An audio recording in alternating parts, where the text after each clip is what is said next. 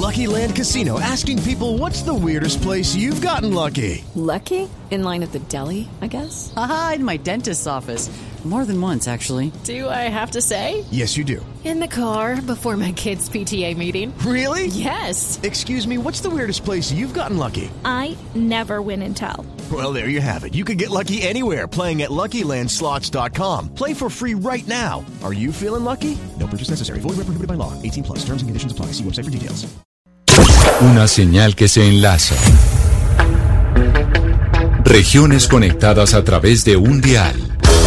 A partir de este momento, Oscar Montes, Ana Cristina Restrepo, Hugo Mario Palomar, Valeria Santos, Gonzalo Lázari, Rodrigo Pombo y Camila Zuluaga analizan y debaten el tema del día. El tema del día. Colombia está al aire.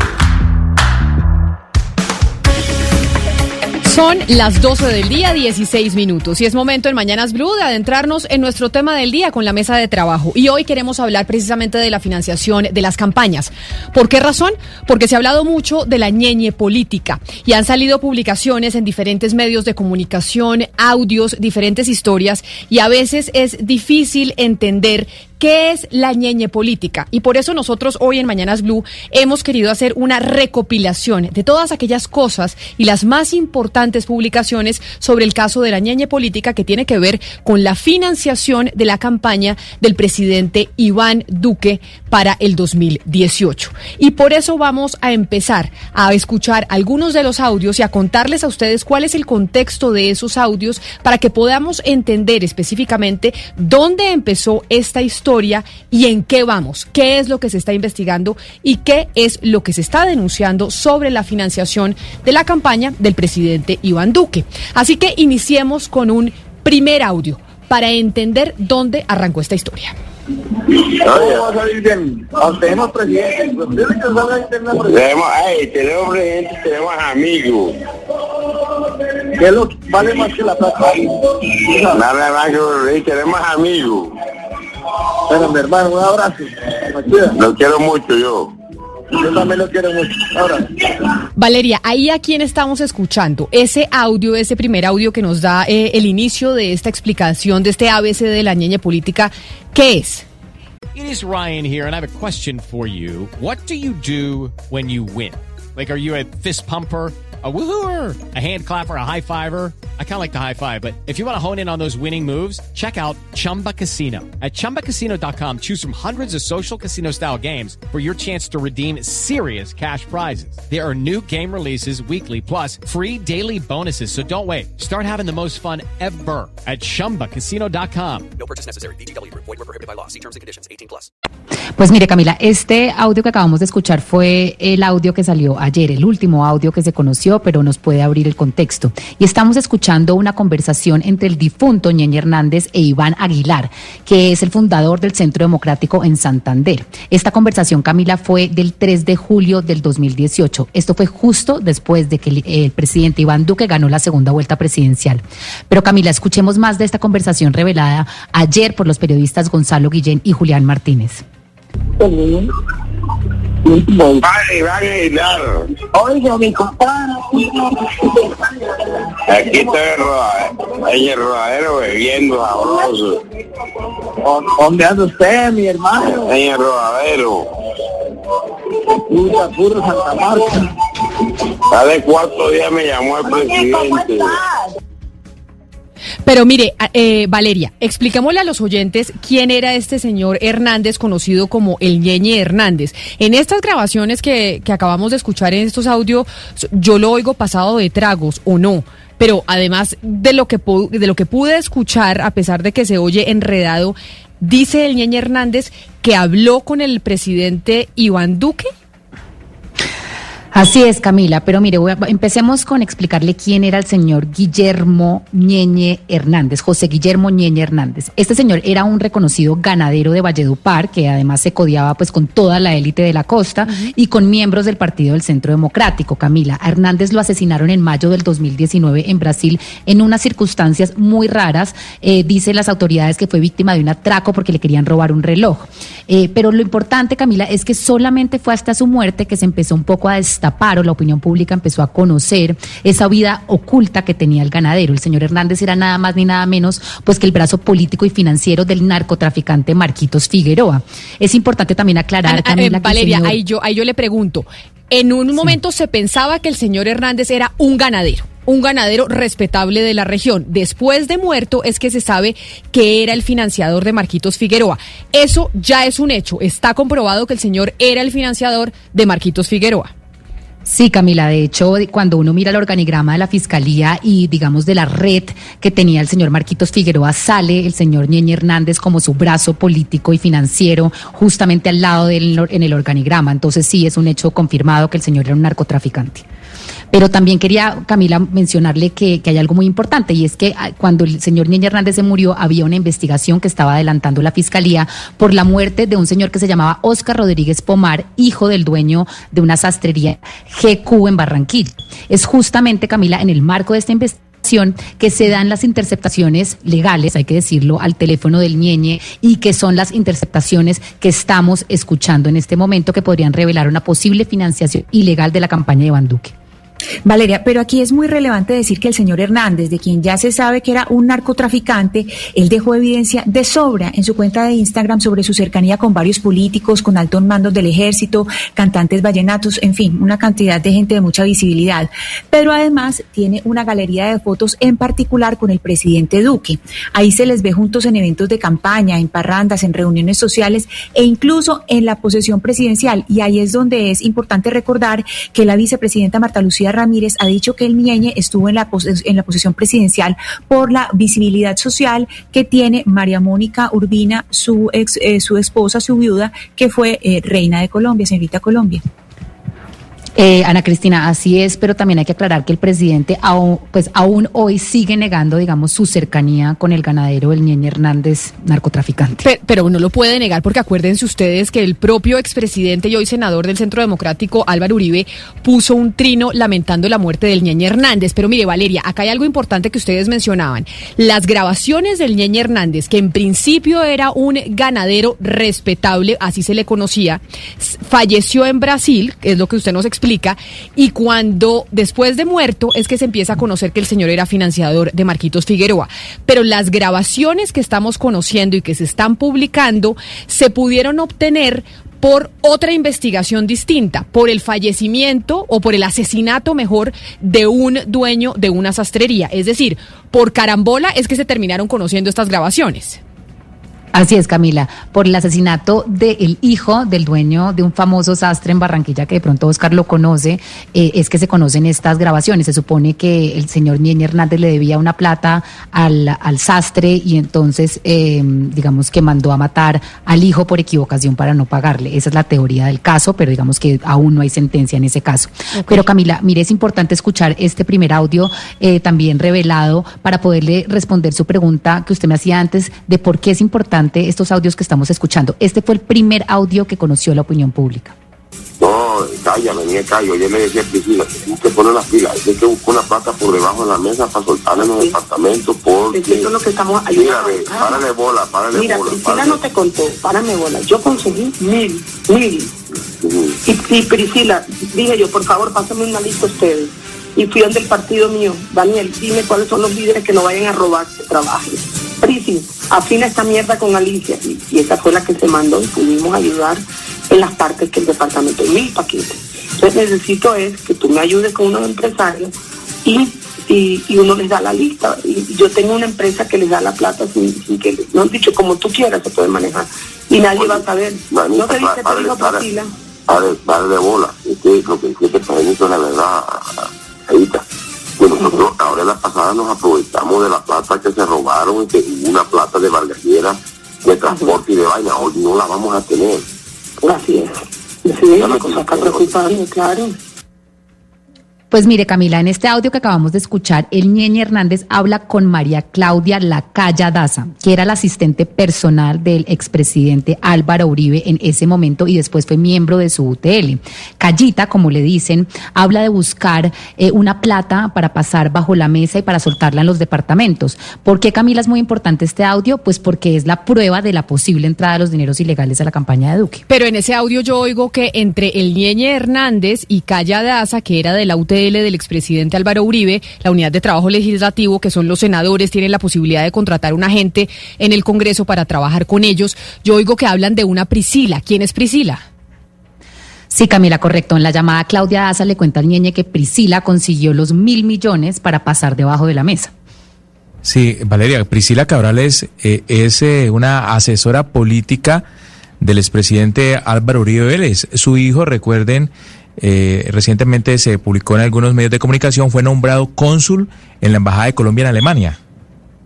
Y además, Hugo Mario, a esto súmele, y Camila, que la señora Cabrales, pues aparecen unas fotos en la campaña del presidente Duque sentado al lado del fiscal Barbosa eh, haciendo campaña. Y también en este audio se menciona, Camila, al Arango. Ellas dos ya rindieron testimonio en la fiscalía. Valeria, pero aclaremos que tanto el presidente Iván Duque como el expresidente Uribe se han tratado de desligar de su relación con el Ñeñe Hernández. Aquí hay que subrayar, Duque y Uribe han reiterado que Calla Daza vulneró su confianza y ella se atribuyó funciones que según ellos no tenían. Pues según los centros del, eh, del centro, eh, todos los miembros del eh, Centro Democrático lo que dicen es que la Calla Daza no tenía nada que ver con la campaña ni estaba encargada de recaudar fondos, pues según ellos, Camila. Eso es lo que están diciendo. Ellos más o menos se lavaron las manos, es lo que uno entiende decir, esta señora se puso de muchas confianzas y todo lo que ella dice no es tan cierto. O sea, ellos más o menos ya le retiraron su amistad a la, a la señora Claudia Daza. Exacto. Dicen que fue a sus espaldas y que ella se pues, atribuyó responsabilidades que digamos que no tenía. Esa es la defensa de todos. Pero Camila, esto no es tan así cuando, cuando escuchemos estos audios, le voy a decir por qué. Eh, escuchemos en este momento unos audios revelados por el abogado Miguel Ángel del Río y por la nueva prensa para entender un poco por qué el Ñeñe Hernández, eh, digamos, no solamente quería pasar plata en La Guajira, como el audio que acabamos de escuchar, sino también en el Cesar y en Bucaramanga. Yo me puse contento, oye, yo me puse fue contento, yo me puse fue contento cuando me dijeron que se había comprado esa vaina. Sí, sí, me sí, ahí ese pedacito lo compré. ¿A cómo compraste eso? Eh, a 13 millones. No, está muy bien comprado. Sí. Muy bien. Sí, señor. ¿Y qué más? ¿Cuándo nos vemos? Eh, cu- ¿Cuándo va a Bucaramanga, compadre? De las elecciones, que ganemos. Ah, no, toca meterle duro a esa mierda, ¿yo? Y llevar y mandar plata para la gente para que salga a votar y toda la mierda. Yo, yo me vine a es. eso. Aquí en San Martín y a todos yo les dejo de a 50 mil pesitos para que vayan y voten. Y claro, para que vayan y voten la gente. Sí, al, al menos para que paguen, vayan, almuercen y eso. Pues Camila, ahora escuchemos este, este otro audio, pero de Bucaramanga específicamente. Ñeñe, Mire, hola, ¿cómo te va? ¿con quién hablo? Ñeñe, mira, ponen cuidado. Es que acá en Bucaramanga hay unas personas que quieren reunirse con un líder de Duque. Y yo te pregunto a ti, ¿con quién se puede reunir para que en realidad pues este esos votos sean bien dirigidos y que la- eh, se hable con una persona seria? Porque son unos líderes que yo tengo que manejan gente aquí. Te habla Sandra Isabel Aguilar, que este el último día que hablamos, no sé, estás ahora, no sé, ¿estás acá en Bucaramanga? No, no, estoy en Valledupar. Ah, ok. ¿Y tienes a alguien acá que esté encargado de la campaña de Duque acá en Bucaramanga? No, pero te averiguo quién está encargado de eso, quién está coordinando. Oye, sí, y la verdad es que son personas, tú sabes que yo estuve aquí, eh, pues tú sabes que yo trabajo es con esto, y entonces eh, quieren, pues, pero hablar con personas serias, en realidad no hay terceros, sino los que están metidos bien, y tú sabes que, pues bueno, yo me entero que tú eres ahí conocedor del tema bien con Duque, pues ayúdame con eso para que, pues, tú sabes. ¿Cuándo Yo estás tengo que hablar con él. tengo que hablar con él. Yo voy a anotar tu teléfono. Aquí, aquí Valeria estaba hablando, o sea, acabamos de escuchar dos audios. El primero era el Ñeñe Hernández hablando con quién. Con un interlocutor que todavía no se conoce su identidad, Camila, pero es un interlocutor eh, pues que le está diciendo básicamente que hay que comprar votos por 50 mil pesos y que él ya tiene todo organizado. Y que hay que salir a... Y, interlocu- Exacto. y las palabras que se utilizan. Y eso, eso en el Cesar. El segundo En es en Cesar. Bucaramanga. El segundo hablaba el señor Ñeñe Hernández con Sandra Isabel. Pero Sandra Isabel, ¿quién es? ¿Como otra calladaza, pero en Santander? ¿O quién es Sandra Isabel? Pues Camila, todo parece indicar que así es, es como una persona, como la interlocutora en, en, en Bucaramanga. De hecho, hay otros audios en donde, que no tenemos en este momento aquí, pero que eh, donde sale Sandra Isabel hablando con el ñeñe, como, como digamos, mostrando que tiene una relación bastante cercana, Camila. Pero entonces, según los audios que se han publicado en diferentes medios de comunicación, principalmente en la nueva prensa por Gonzalo Guillén y Julián Martínez, estos audios lo que nos empiezan a mostrar es que el Ñeñe Hernández era una especie de referente en diferentes regiones del país para poder llegar a la campaña de Duque. Pues es que sí, eh, mire que la- las personas del Centro Democrático y pues el presidente Iván Duque y el expresidente Uribe pues han dicho que el señor simplemente era un señor pintoresco y fanfarrón, pero lo que estamos viendo... O sea, que él, él eh, vendía que, audios- que él era muy cercano Ajá, a la muy campaña de era un hablador. Pero lo que estamos viendo en estos audios no es solamente que él estuviera con habladurías delante de Calla Daza, pues una persona muy cercana a Uribe, sino que también las personas en los departamentos lo tenían a él como referente para acercarse al Centro Democrático, al partido, como, oiga, usted, por favor, comuníqueme con alguien importante, eh, usted comuníqueme con el presidente, usted tiene que encargarse de mover esto. Es decir, el señor sí tenía una, una posición importante según lo que estamos escuchando en estos audios, Camila. Pero además también lo que se lo que se escucha en los audios de, de Claudia Daza, de Calla Daza, es que ella no pues no parece una rueda suelta. Ella pareciera que sí estuviera muy informada de lo que pasaba con la contabilidad de la campaña, según lo que se escucha Exacto. en estos audios. También dice el Centro Democrático que ella era pues como fanfarrona y que no es cierto lo que estaba diciendo en los audios de que ella no tenía ni idea de lo que pasaba con la plata dentro de la campaña.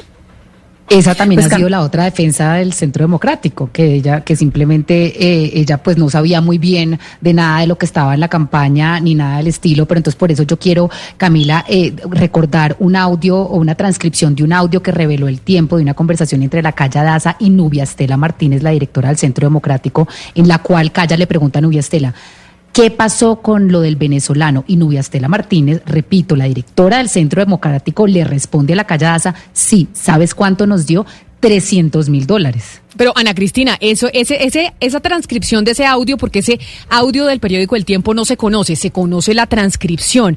Esa transcripción de ese audio lo que muestra entonces es que eh, Calla Daza hablando con Nubia Estela, pues sí tenía información de lo que pasaba con los ingresos de dineros a la campaña del presidente Duque en el 2018.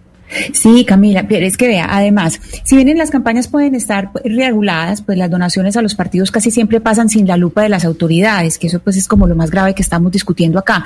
Recordemos que, por ejemplo, Luis Guillermo Luis Echeverri, gerente de la campaña de Duque, ya fue escuchado por la Fiscalía, él, él no tiene ningún proceso en su contra por este tema, y él ha aclarado que una cosa fue la campaña y otra los ingresos del Centro Democrático. Eh, por ejemplo, si hablamos del escándalo de, de Odebrecht, mucha plata pudo entrar por los partidos que apoyaron la reelección de Juan Manuel Santos. Ahí seguimos en el mismo tema, Camila. ¿Cómo entran esos Pero, dineros? pero mire, a Ana Cristina y Camila y Valeria, es importante aclarar que lo que acabamos de escuchar es un delito electoral. Después de lo que ocurrió con Odebrecht, recibir plata de extranjeros tiene pena de cárcel. La Fiscalía, Camila, a raíz de este audio, hizo un allanamiento a la sede del Centro Democrático y un allanamiento que fue anunciado previamente.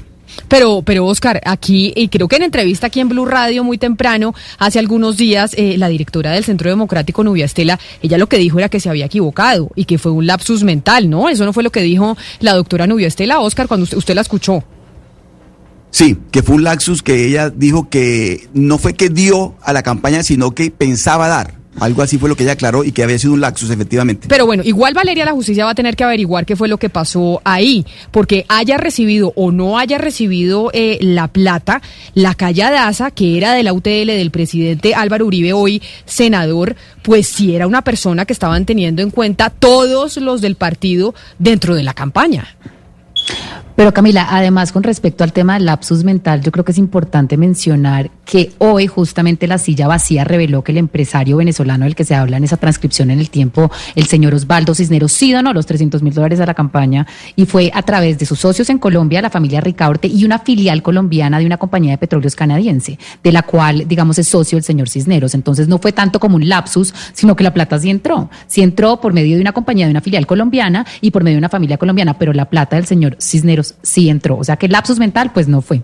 Pero venga, Camila, escuchemos este otro audio entre la calle Daza y Tomás Uribe, el hijo del expresidente Álvaro Uribe Vélez. Sí, botón. Oye, ¿a qué hora quedó la cita? ¿A qué hora quedó la cita el miércoles? A las dos. Yo te la mandé un... Ahorita reviso y te reconfirmo, ¿oíste? Yo te iba a decir algo. El amigo ese tuyo, que tiene una cara así como de vampiro, el de la otra vez, insiste en otras citas y en otras citas. ¿Será verdad tanta gloria? ¿Te van a dar tanta plata? Ah, el cara de vampiro, claro. Sí, el cara de vampiro. Porque la otra vez trajo una señora, pero ella no habló de plata. Entonces él me salió con que había que llamarle y decirle, mira, por ahí supe que tú quieres donar. O sea, que eso no se maneja así. No, no, no. No, yo no, soy capaz. Una niña Yo lo, yo lo concretaría, ¿sabes lo que haría? Mira, el no, no, es que estamos en el final de campaña. Yo entiendo por la reunión que acompañé a mi papá ayer en el partido, es que en este momento no se, no, no se necesita plata. Así es. Eh, que, que es muy bueno tenerla, pero que no es la prioridad. Entonces, yo, yo no sé, yo les diría, vea, si quieren dar plata, eh, hablen con, con Nubia Estela y hablen con Nubia Estela y el presidente les da una cita después de elecciones. Pero Así, que eso es lo que estoy sí, diciendo. Pero el eh, presidente Uribe, no el presidente Duque. O sea, yo estoy como, como perdido, ¿no? realmente no entiendo nada. Mejor dicho, o sea, para tomarse un tinto con el expresidente Uribe, ¿había que donar a la campaña? Pues vea, Gonzalo, usted se pregunta eso de ese audio. Yo de ese audio me pregunto quién será el carevampiro.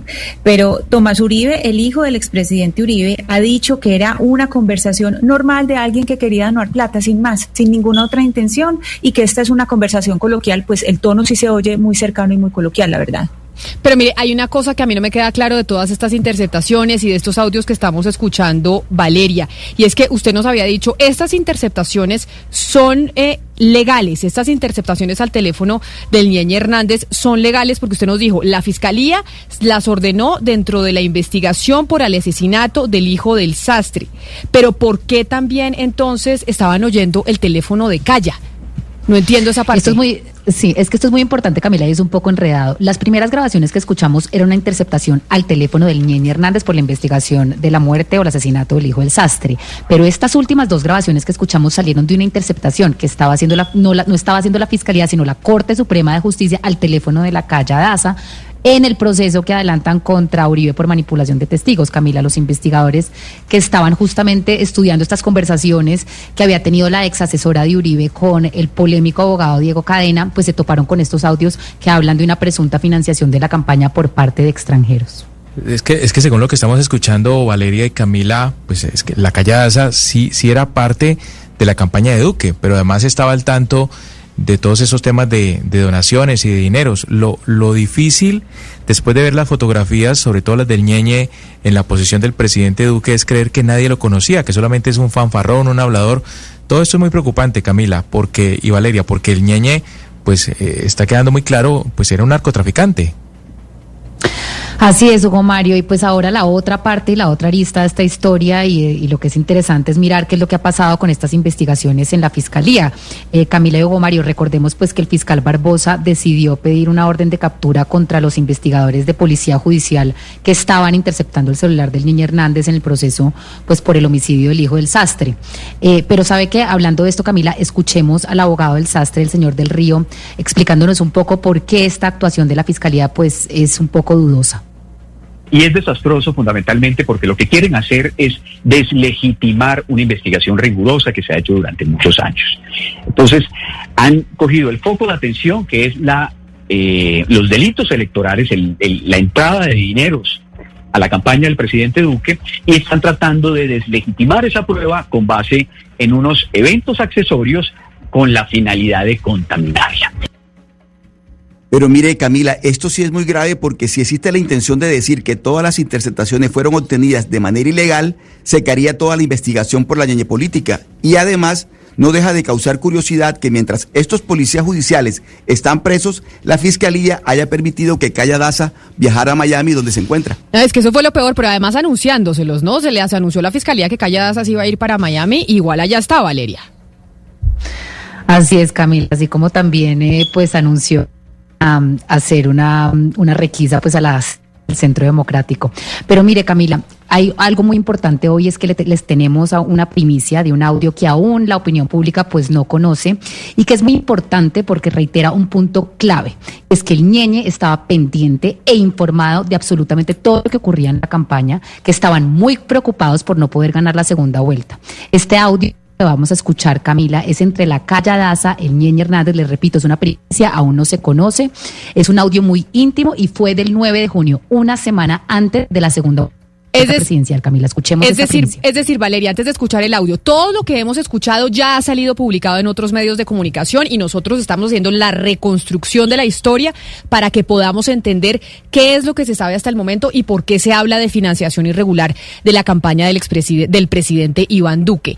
Este audio que vamos a escuchar es un audio que no se conoce, es la primera vez que lo vamos a oír. Así es, Camila, es la primera vez, es un audio, digamos, que solamente tenemos nosotros y que estamos eh, revelándole eh, a la opinión pública. Aló. Mi amor, al fin podemos hablar. Ajá. Si estás de mal genio, ¿por qué me hablas y que ajá? Yo no soy María Mónica, ¿oíste? Bien. Ah, mi amor, cuéntame. Ah, ñeño, es que del, del grado, mañana Ah. vamos a amanecir, de los grados, que nos vamos para tu casa una chicharronada amanecido, me dijeron. ¿Ya estás preparado? No, yo no estoy preparado para eso. ¿No estás preparado? ¿Para qué voy a decir que voy a amanecer? Yo no tengo ni muchacha en mi casa. Ah, si estás de regodión. Bueno, pues. Ni muchacha tengo en mi casa. No tengo ni muchacha. Ando buscando gente que me dicen me fueron esos hueputas que tenía ahí. ¿Y por qué se fueron? No hasta allá. Yo no sé en tu culo. ¿Ah?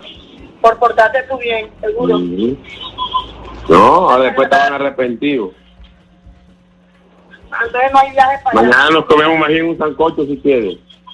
¿Un sancocho a dónde? Esos sancochos de chicharrón nos comemos ahí en el bolo. Por eso, ¿y el sancocho a dónde? Mi casa. Si no tienes muchacha, entonces. Ya, pues, ya me va a hacer vaina en la madrugada.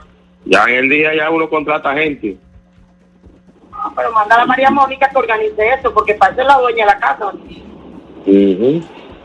eh, Ah, sí, ella lo hace. claro. No lo va a hacer. ¿Dónde andas tú? Ya para las aguas. Ya de las aguas para el valle. Allá Uribe estuvo en las aguas. Sí, ya, tú, ya salió para el paso, pero yo voy para Valledupar. ¿Qué tal lo de las aguas? Muy poca gente. Ah, muy poca. No habían mil personas. ¿Ah? ¿Cómo? No habían mil personas. Muy poca gente. gente. Muy poca gente. ¿Cómo va a ser? Hay convocatorias y la gente no ayuda. Mm. ¿Y Villa, el senador, entonces? Eso fue un peo. Yo fui, menos mal no subió nadie, pero eso ahí hubo bochinche en la noche se fue. ¿Cómo? É- Échame el, cuento, échame el cuento bien. ¿Qué pasó? Te lo tengo que echar, que no deje subir a nadie a la tarima. Ajá. Mm. Porque que tampoco mi jefe se va a tomar foto con todo el mundo ni por el puto. Pero bueno, en este audio se ve una relación, o por lo menos por lo que se escucha, Valeria, es una relación muy cercana entre Calla Daza y el Ñeñe Hernández. Pues yo no quiero entrar a juzgar en las conversaciones, pero uno pensaría que es una relación muy íntima. Pero además se escucha al Ñeñe Hernández preguntándole a, a Calla Daza por dónde está el expresidente Uribe, por el senador. Y hay una preocupación, según de lo que se oye, de que no había mucha gente en los eventos de campaña. Y que, y que no dejó subir a nadie a la tarima, etcétera, etcétera. Es decir, estaban hablando del tema electoral. Sí, Camila, y este audio es importante por varias cosas. Primero, pues porque muestra la cercanía entre el Niño Hernández y la Calla Daza, que pues ya es un tema de interés público, porque pues es a través de esta cercanía que se pudieron cometer algunos delitos. También, Camila, es importante porque el Niño le pregunta pues por Uribe y cómo le fue en las aguas en un evento electoral que había, como, como pendiente de todo lo que hacía el presidente Uribe y la Calla, que es que hay que recordarle a, la- a los oyentes que es que la Calla era la mano derecha, la asistente personal del presidente Uribe, pues contándole todo lo que hacía el presidente y muy preocupados Camila, como usted nos decía, pues por la segunda vuelta, por la falta de asistentes al evento. Entonces esto puede ser una antesala de la necesidad de, comprar votos, que era lo que estábamos escuchando antes. Un tema muy importante, Camila, en el audio dicen, yo no voy a dejar que mi jefe, que es el Álvaro Uribe, Álvaro Uribe Vélez, pues se tome fotos con cualquiera. Una de las defensas que ha tenido el presidente Iván Duque y Álvaro Uribe Vélez con respecto a las fotos que, pues que digamos, hay muchísimas en Instagram con el Niño Hernández, es que ellos pues se toman fotos con cualquiera. Y acá lo que estamos viendo es que no, ellos no se toman fotos con cualquiera. Acá hay un círculo cercano que los protege, que no los protegió pues del Niño Hernández en este caso. Pero ¿y entonces ahora qué? Porque es que acá estamos haciendo el recuento de lo que ha pasado con la historia del Ñeñe Hernández y la financiación de la campaña del presidente Iván Duque. Pero ¿Qué pasa? ¿Quién investiga? ¿Va a pasar lo mismo que lo que pasó con Odebrecht en, en la campaña de Juan Manuel Santos en el segundo periodo? ¿O va a pasar lo mismo que en el caso de Samper? ¿Cómo va a funcionar? Acá vemos que se repite y se repite que vemos campañas financiadas por el narcotráfico o campañas financiadas ilegalmente. Aquí, ¿quién es el que tiene que empezar a investigar y tomar decisiones en este asunto? O en Colombia básicamente se financian campañas de manera irregular y nada pasa. Por eso tenemos dos invitados que yo creo que nos pueden ayudar a dilucidar ¿Qué es lo que se debe hacer en estos casos? Uno es el doctor Armando Novoa, que es abogado y exconsejero del Consejo Nacional Electoral. Doctor Novoa, Novoa, muy buenas tardes, bienvenido a Mañanas Blue, gracias por estar con nosotros. eh, Camila, Valeria, además personas de la mesa y a los eh, oyentes de Blue Radio, buenos, buenos días. Y también nos acompaña, buenos días, doctor Novoa, Federico Restrepo. ¿Quién es Federico Restrepo? El doctor Restrepo fue gerente de la campaña de Sergio Fajardo a la alcaldía de Medellín en el año 2003. Y el doctor Restrepo nos puede ayudar también, habiendo hecho parte de una campaña, que nos cuente cómo es que se maneja ese tema de las platas en cualquier campaña política. Doctor, Restrepo, bienvenido. Eh, buenos días, eh, o sí, tardes Camila, un saludo especial a Oscar, a Gonzalo, a Ana Cristina, a, a Valeria, gracias por la invitación. Y también les quiero eh, contar que estuve pues muy vinculado a la campaña, a la última campaña presidencial de Sergio Fajardo. Claro, y por eso y por eso tan importante su testimonio, doctor Restrepo. Pero, ex magistrado Novoa, usted que estuvo en el Consejo Nacional Electoral, escuchamos este recuento de lo que pasó, de lo que se ha conocido de la campaña del presidente Iván Duque eh, eh, 2018. Y uno se pregunta, bueno, entonces en Colombia se pueden financiar campañas de manera irregular y nada pasa, o quién debe investigar, qué es lo que se debe hacer en estos casos, qué es lo que dice la legislación.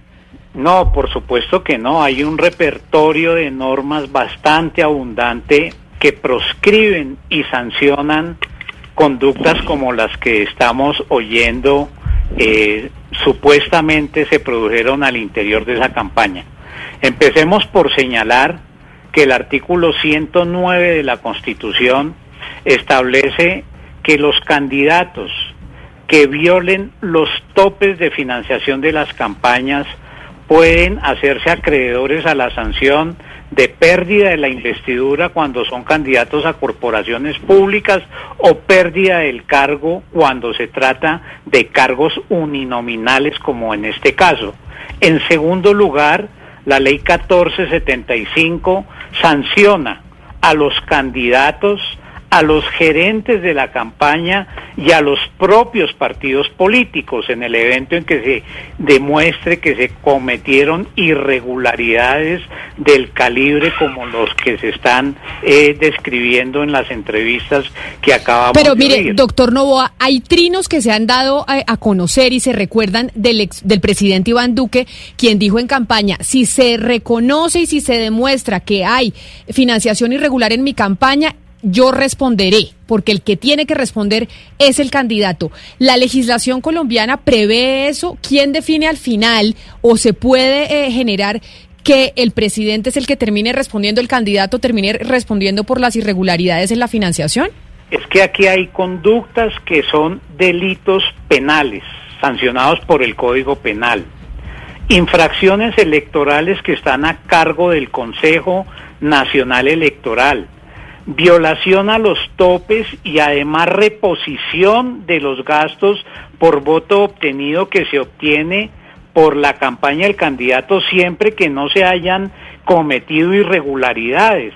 el Estado ya le devolvió una cantidad de dineros, sumas astronómicas a las campañas por los gastos de campaña, pero siempre y cuando la autoridad electoral encuentre que esas informaciones corresponden con la verdad.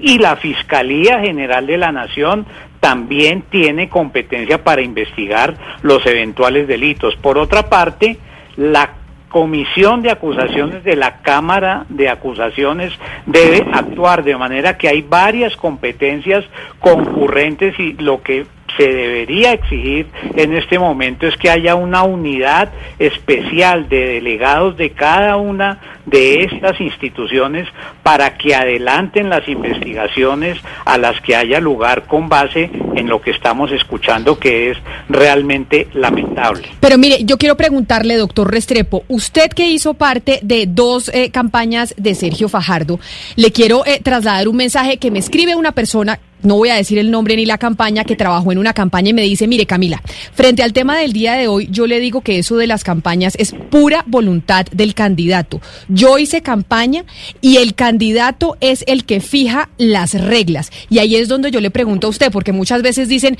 no, es que yo ni me había enterado. En el caso de Samper, por ejemplo, eso yo no sabía, eso fue mi gerente de campaña, esto fue el otro que hizo lo uno, que hizo lo otro. ¿Eso es factible? ¿Que el candidato no se entere, doctor Restrepo, o cómo se maneja eso internamente de las campañas a la hora de la financiación?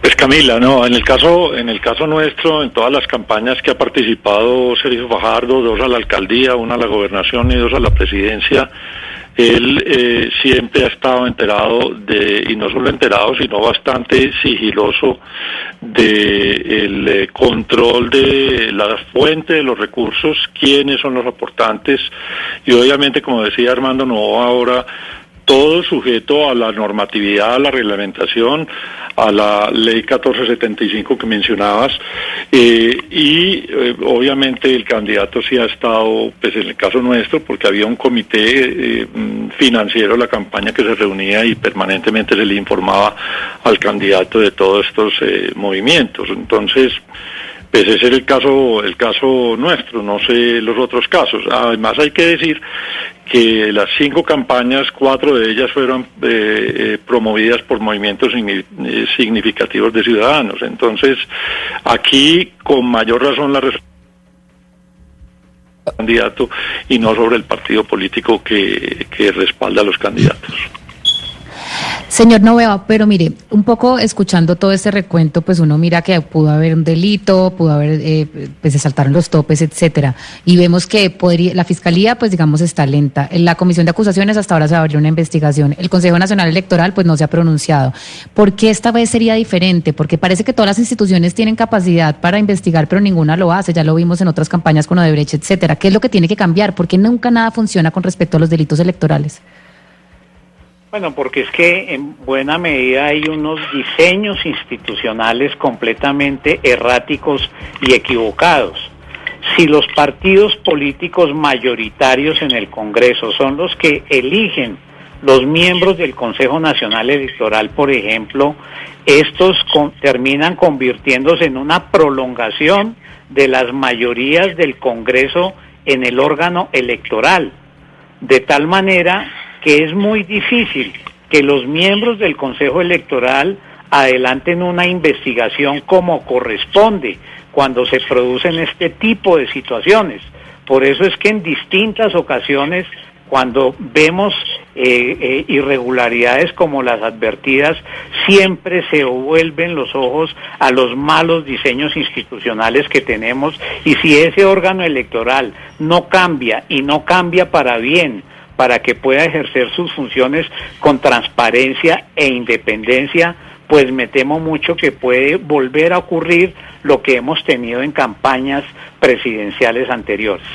Si yo le quisiera preguntar al, doctor Federico Restrepo sobre el proceso de hacerle seguimiento a la legalidad de los ingresos de, los donantes de las campañas.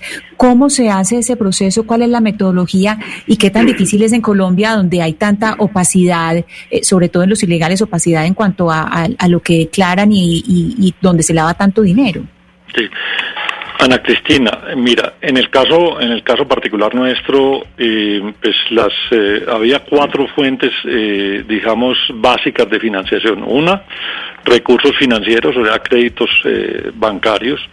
Otra, aportes en especie. Esto es, por ejemplo, en las campañas se, se, dona mucho en vallas publicitarias, en publicidad, en transporte, eh, que se utiliza mucho en eso, eh, en las campañas. Eh, nosotros habilitamos una, una, una modalidad que también fue utilizada por otra campaña, que es la, la donaciones a través de una página web de Internet eh, con un operador pues, reconocido con eh, contacto directo con el banco que a su vez eh, hacía el seguimiento preciso de que las personas que estuviesen donando lo estuviesen, eh, pues no estuvieran eh, circunscritas eh, en, en- en procesos, eh, digamos, delictuosos o de narcotráfico, o sea, que pasaran los filtros de lo que se denomina el SARLAF.